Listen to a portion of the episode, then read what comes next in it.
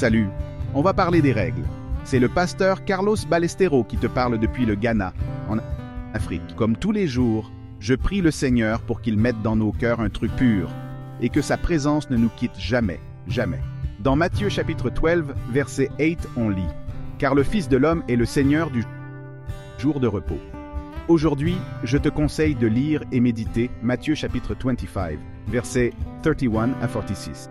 Écoute, quand Jésus nous dit qu'il est le Seigneur du sabbat, il nous rappelle que les règles et les rituels ne sont pas la finalité en soi, mais plutôt des moyens pour se rapprocher de lui, de Dieu. L'apôtre Paul nous le dit dans Romains chapitre 8, verset 14, car tous ceux qui sont conduits par l'Esprit de Dieu, ceux-là sont enfants de Dieu. La vie chrétienne, c'est pas une série de règles rigides, mais une relation dynamique avec Dieu, guidée par son esprit. L'évêque Daciugar Mills nous met en garde contre le danger de devenir des pharisiens modernes, obsédés par les règles et les principes, mais déconnectés de l'essentiel de Dieu. Il a écrit Dieu n'est pas un bouquin, la Bible n'est pas Dieu, la Bible contient les principes, les règles et les écritures.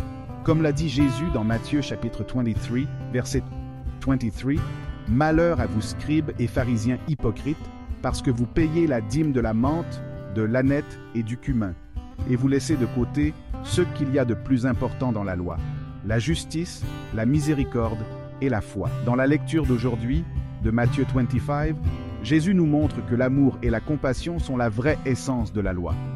Quand on aide les gens dans le besoin, on sert Christ lui-même. Comme l'a dit le célèbre prédicateur Charles Spurgeon, chaque larme versée par nous en sympathie pour les affligés est précieuse aux yeux de notre Seigneur. L'apôtre Jacques nous le rappelle dans Jacques chapitre 1, verset 27, La religion pure et sans tache devant Dieu notre Père, c'est de visiter les orphelins et les veuves dans leur détresse et de se garder sans tache du monde. La vie chrétienne, c'est pas une liste de règles, mais une marche avec Dieu, une marche qui nous conduit à aimer et servir les autres. Comme l'a dit le célèbre théologien Dietrich Bonhoeffer, l'Église, c'est pas une assaut de personnes qui pensent pareil, mais une communauté de ceux qui appartiennent à Dieu.